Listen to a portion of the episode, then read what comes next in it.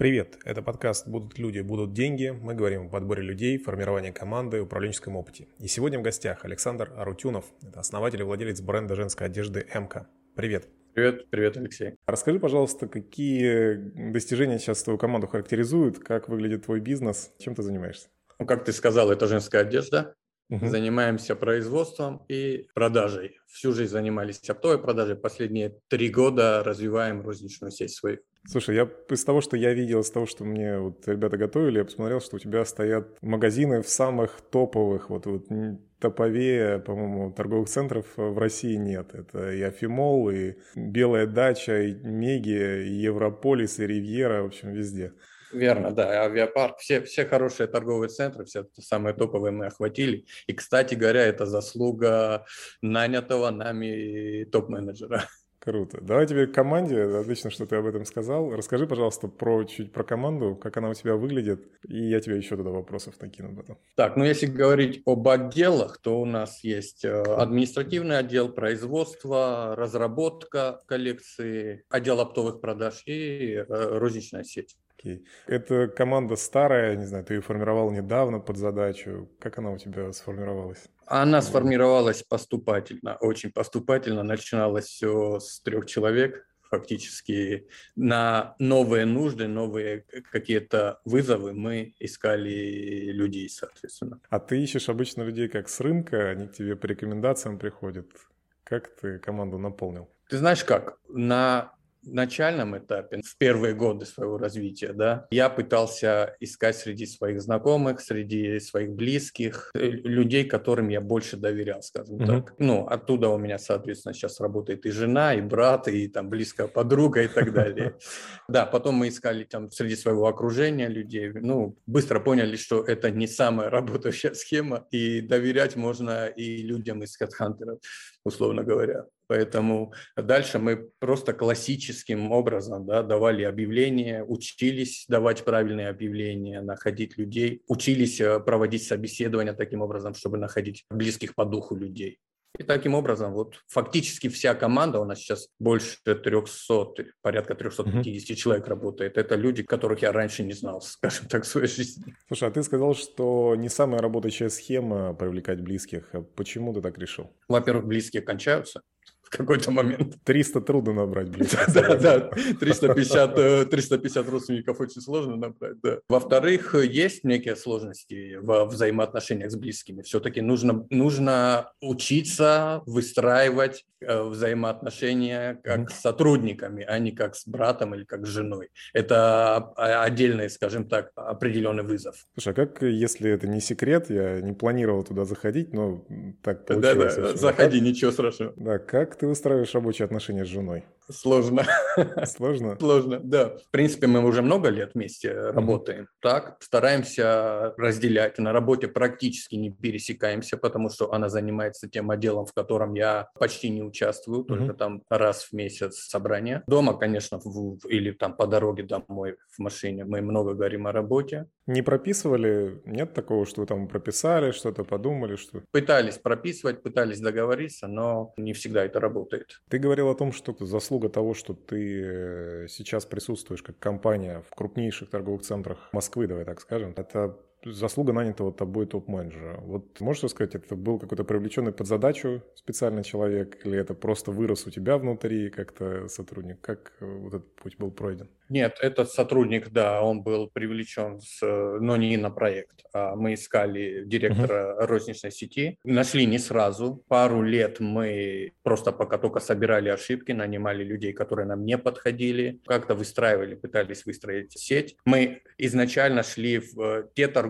центры, которые нам казалось нужно пойти там, где аренда ниже, там, где, там, я не знаю, условия помягче и так далее, не имея опыта вообще uh-huh. в рознице. Мало того, не то, что не имея, а я вообще не хотел даже идти в розницу изначально. Потом, когда вот пришел, понял, что э, знаний не хватает. Когда встретили этого человека, наняли, наняли ее, да, она, кстати говоря, она приходила не на директора розницы, а uh-huh. по, по, пониже должности. Вот с ней ряд предложений, которые она нам высказала, мы приняли, и с ней уже начали рассматривать только топовые центры. Мало того, в топовых центрах только хорошие места. Тоже также по ее опыту она работала в другом бренде, не одежном, но известном. И фактически большую часть ошибок она успела сделать на другом месте работы. За другой счет. За, да, за счет других работодателей. По ее настоянию мы начали выбирать локации в торговых центрах,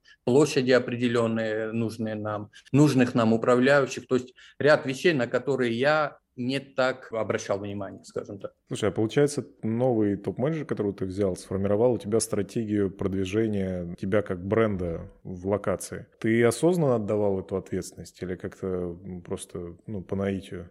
Нет, нет, не, неосознанно и не по наитию, а очень аккуратно, знакомясь с ней. Это не было так, знаешь, одним таким решением. Все, она mm-hmm. пришла, и я ей даю карт-бланш. Я с ней знакомился, я пытался понять, насколько мы схожи по ценностям, по отношениям к людям, mm-hmm. по каким-то таким критериям, которые для меня очень важны. Поступательно, опять-таки, убеждаясь в том, что мы друг друга понимаем, и мы на одной волне, мы разделяем одни ценности, я больше и больше доверял ей. Скажи, пожалуйста, как сейчас вообще в целом чувствует себя твой рынок вот в текущий момент времени? Вот у нас там декабрь 2021 года. Как ты его оценишь общими словами, наверное? Если общими словами, то он на подъеме. Вообще сейчас, я не знаю, э, следишь ли ты за русским fashion? Ну, у меня жена занимается пошивом танцевальной одежды, поэтому я чуть-чуть знаю, она у меня является таким моим личным консультантом по одежде, поэтому я приходится чуть-чуть за этим следить, да. Понял.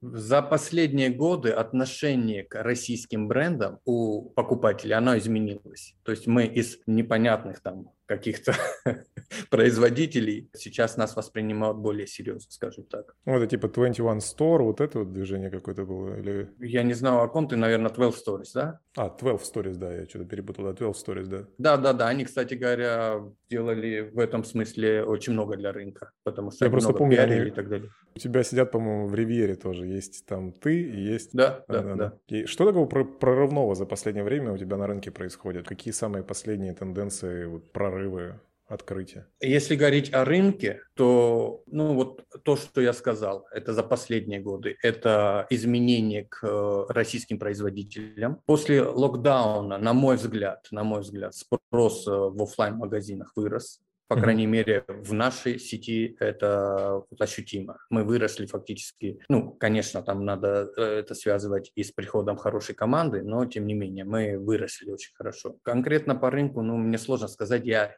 я не так широко его анализирую, я смотрю больше, так, знаешь, локально. Узко, да, локально в свои дела, что именно мы можем сделать для того, чтобы улучшиться. А ты как-то вот это изменившееся отношение используешь, как, не знаю, стратегию продвижения бренда? Там я вот вижу, я про модные бренды, я знаю, что тебя еще сидит Белла Потемкина, по-моему, в, в Ривьере тоже. Тоже модный российский современный дизайнер, насколько я понимаю. Как ты это используешь? Ты как-то продвигаешь дизайнеров, используешь это как какая-то маркетинговая стратегия или ты... Нет, мы бренд, который не заявляет о том, что у нас работает определенный дизайнер или не mm-hmm. пользуемся именем дизайнера, который у нас работает. У нас команда дизайнеров, у нас команда разработки, и mm-hmm. мы не афишируем имя или там имена людей, которые у нас причастны к коллекции. То есть это больше такая командная работа. Mm-hmm. Скорее такая стратегия Зары или Массимо Дути, да, которые не используют имя одного дизайнера. Ну, это хороший бенчмарк такой приятный, да. А скажи, пожалуйста, какая конечная цель у тебя? Какая вот точка, куда ты идешь с точки зрения бизнеса? Прям конечную я не могу, не могу сказать, я ее просто пока не знаю. Ту, которую в обозримом будущем, это сделать всероссийскую сеть, большую сеть э, розничных магазинов. Выход на Россию вообще основной, да, приоритет? Да, да, в регионах мы представлены, в регионах э, за счет э, оптовых закупщиков, угу. которые продают в своих мультибрендовых магазинах.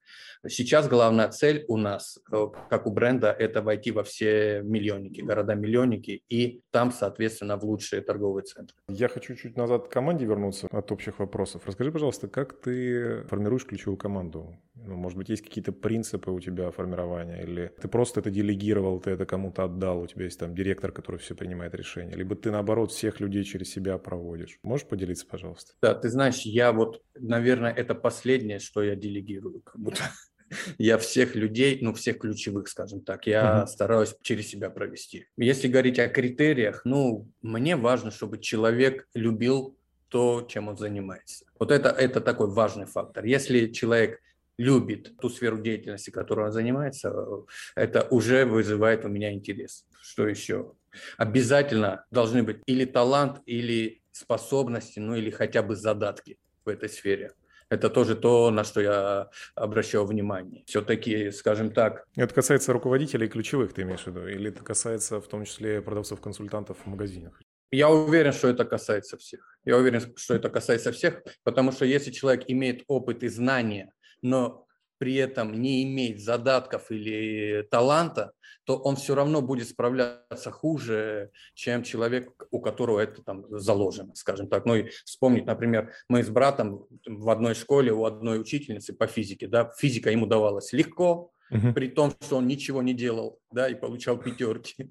Я у той же учительницы получал тройки, хотя я очень сильно старался и учился, и в том числе и его просил там помогать мне с домашними заданиями, он на два года старше, но при этом получал тройки. То есть задатки, они имеют большое значение, даже если ты очень много стараешься. У меня, наверное, знаешь, как последнее открытие, вот последних э, нескольких лет, с учетом того, что мы профессионально как компания занимаемся подбором людей, это то, что, знаешь, как в детской игре есть, когда ты вот квадратный кубик нужно в квадратное отверстие положить, круглое в круглое, и вот когда ты, я себя отлавливаю иногда, что я пытаюсь, вот у меня такая аналогия, что я человека пытаюсь не в его место запихнуть, вот, вот как будто вот этот квадратный кубик в треугольное отверстие. И я понял, что ну, не имеет никакого смысла, надо вот как вот ты говоришь, вот физика, например, не твое, хотя ты очень сильно стараешься, вот, наверное, я хочу к этому присоединиться очень сильно, к твоему мнению.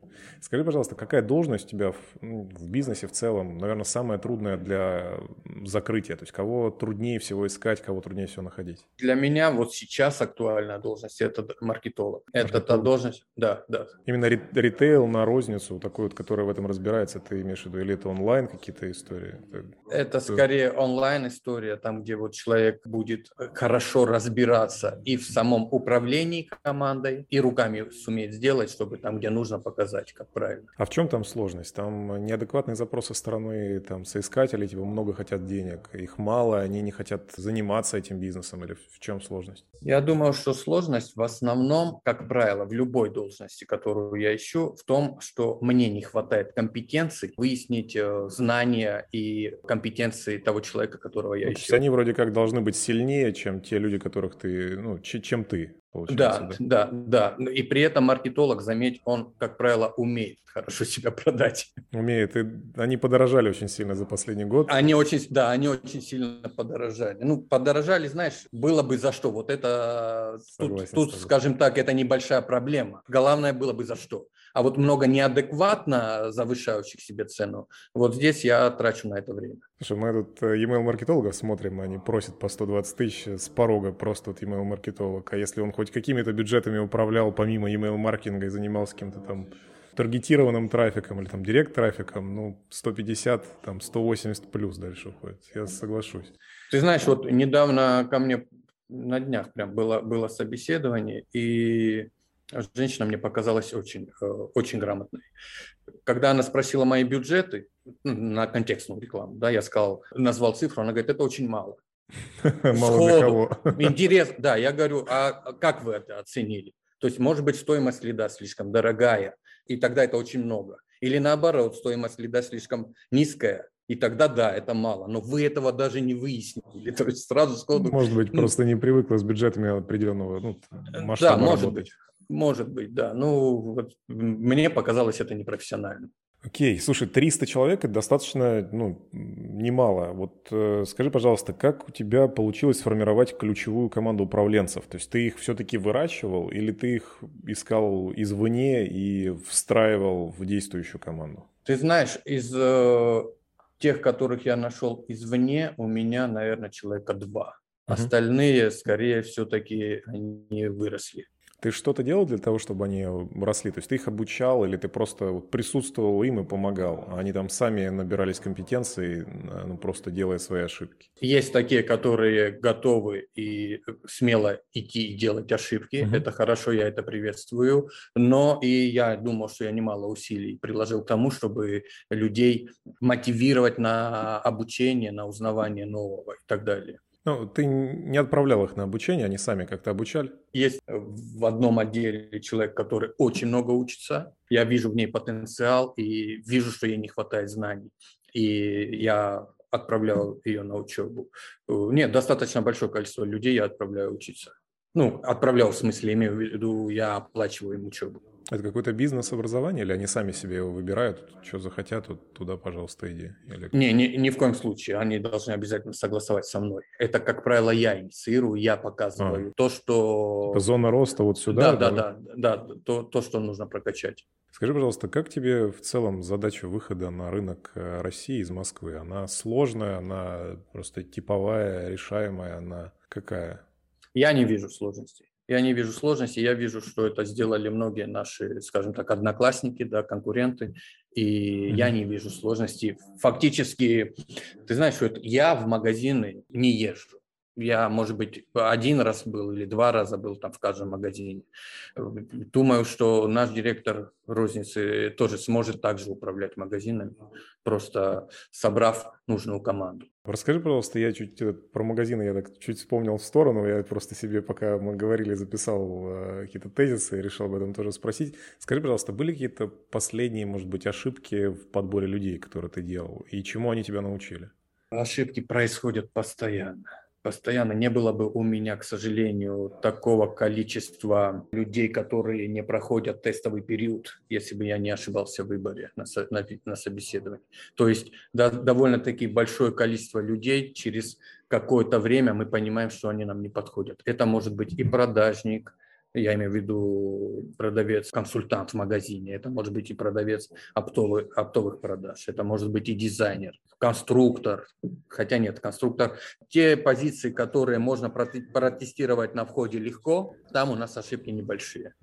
Там, ну, где типовые требуется, задачи ты имеешь в виду. Да, да, типовыми задачами определить там навыки, знания и так далее. Э, там, где требуется в, в промежутке времени, да, понаблюдать. Там, ну, бывают ошибки. Ну, а какие выводы за последнее время ты сделал? Что, не знаю, там, надо просто брать э, всех и давать шанс? Или наоборот? Нет, надо, ни в коем случае. Вывод знаешь какой? Нужно обязательно смотреть на то, насколько человек был продуктивен, то есть на его достижения, в прошлом, обязательно, насколько он был продуктивен. Неважно, даже если он не на той же должности работал, даже если он меняет сферу, выяснить его продуктивность. Часто люди очень хорошо подготавливаются к интервью, нужно понимать, что те, которые хорошо подготовлены к интервью, как правило, они потому и хорошо подготовлены, что часто ищут работу. Ну, то есть это не, не является преимуществом, тебя это не отталкивает в людях, если он так чуть-чуть теряется, чуть-чуть как-то не готов прям сразу по цифрам что-то назвать или, или... Тут, знаешь как, он может быть не готов что-то назвать по цифрам, но он обязательно сможет сформулировать, за что ему платили. Как правило, вот такие люди продуктивные, да, они ну, как продукт правило... должности ты спрашиваешь и прям продукт туда должности. Да, да, да. Я пытаюсь выяснить, за что ему, за что он получал деньги. Я его могу подтолкнуть к ответу да, mm чтобы он э, смог э, в итоге сформулировать. Ну, если вижу, что у него получ... не получилось сформулировать, ну, поп- попытаюсь на примерах привести, да, вот у нас там, допустим, механик э, на фабрике, он очень классно нам обеспечил вообще отсутствие поломок на э, оборудовании, да, отсутствие поломок оборудования. И мы точно понимаем, какая его Э, какой его продукт деятельности, да, это угу. работающее, не ломающееся оборудование, скажем так, да. Вот на этом примере я пытаюсь выяснить, а какой у него был продукт на его прежнем месте работы. Ты знаешь, да, что эту концепцию очень сильно саентологи э, продвигают? Да, это плохо или хорошо? Не знаю, я, я просто... просто... Ага, я не разбирался там, не совсем понимал. Да, хороший вопрос, они... хороший вопрос действительно работает. Люди не все понимают, чем они занимались. Это удивительное открытие. И про объем вот этого продукта тоже не все понимают. Я соглашусь, что это рабочая механика. Скажи, пожалуйста, вот э, есть ли какие-то принципы у тебя? Я услышал, что если он не знает продукт, ты его не берешь. Если он не, не, готов... не, не, не совсем так, не совсем так. Если он не знает продукт, я его могу взять.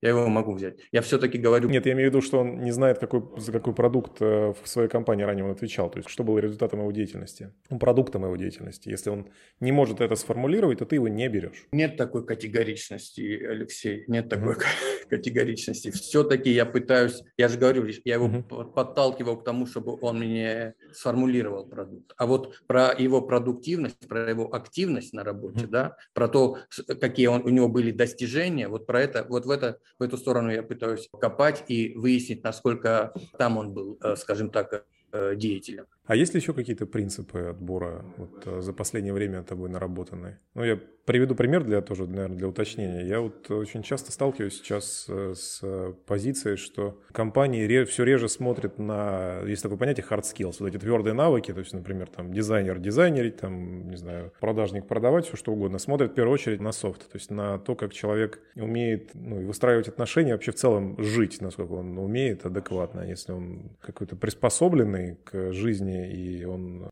чуть-чуть менее компетентный, чем хотелось бы, то это будет преимуществом. Я разделяю этот принцип однозначно, потому что мне кажется, что человек, которому нравится, то, чем он занимается, и он открыт к обучению. Да? Если вот эти вещи выяснить, то достаточно даже взять человека, у которого, может быть, не хватает каких-то компетенций, но он открыт к тому, чтобы это выучить. А вот что касается личных, личных каких-то качеств или там вот ценностей, которые мы разделяем вместе, да, вот здесь очень важно, подходим мы друг к другу или нет. Ну, здесь опять-таки, к сожалению, всегда выяснить это на интервью мне не удается. Давай перейдем к следующему нашему такому блоку вопросов. Он называется у нас «Короткий вопрос». Я тебе закину небольшой короткий вопрос, на него можно отвечать как угодно, можно коротко, можно нет, не обязательно. Взять молодого дизайнера с одной яркой работой или стабильного с множеством средних? Взять дизайнера, который любит, любит свою работу и который понял, какая у нас целевая аудитория, какое у нас позиционирование. Если в магазине проблема, то нужно разбираться самому или отправить туда директора? Ну, смотря какого рода проблема, то скорее все-таки бизнес-тренера. Бизнес-тренера даже. У тебя прям есть практика такая, ты прям бизнес-тренеров отправляешь или... У нас Круто. есть бизнес-тренер в штате, а. который, который выясняет еже, там, не знаю, месячно, наверное, он изучает э, отчеты тайных покупателей, угу. и мы чиним то, что у нас там поломано. Круто. Если собрался сотрудник уходить у тебя, стоит ли его удерживать? Иногда стоит. Мы не стесняемся удержать э, сотрудника, если видим в нем ценность. Иногда нам недостаточно коммуникации с сотрудником, и он не знает, насколько он нам ценит. У меня был недавно буквально случай, когда человек говорит, ну я вам все равно не нужен, ну я, я пойду. Мы, мы убедили его, что он нам нужен, и мы его оставили.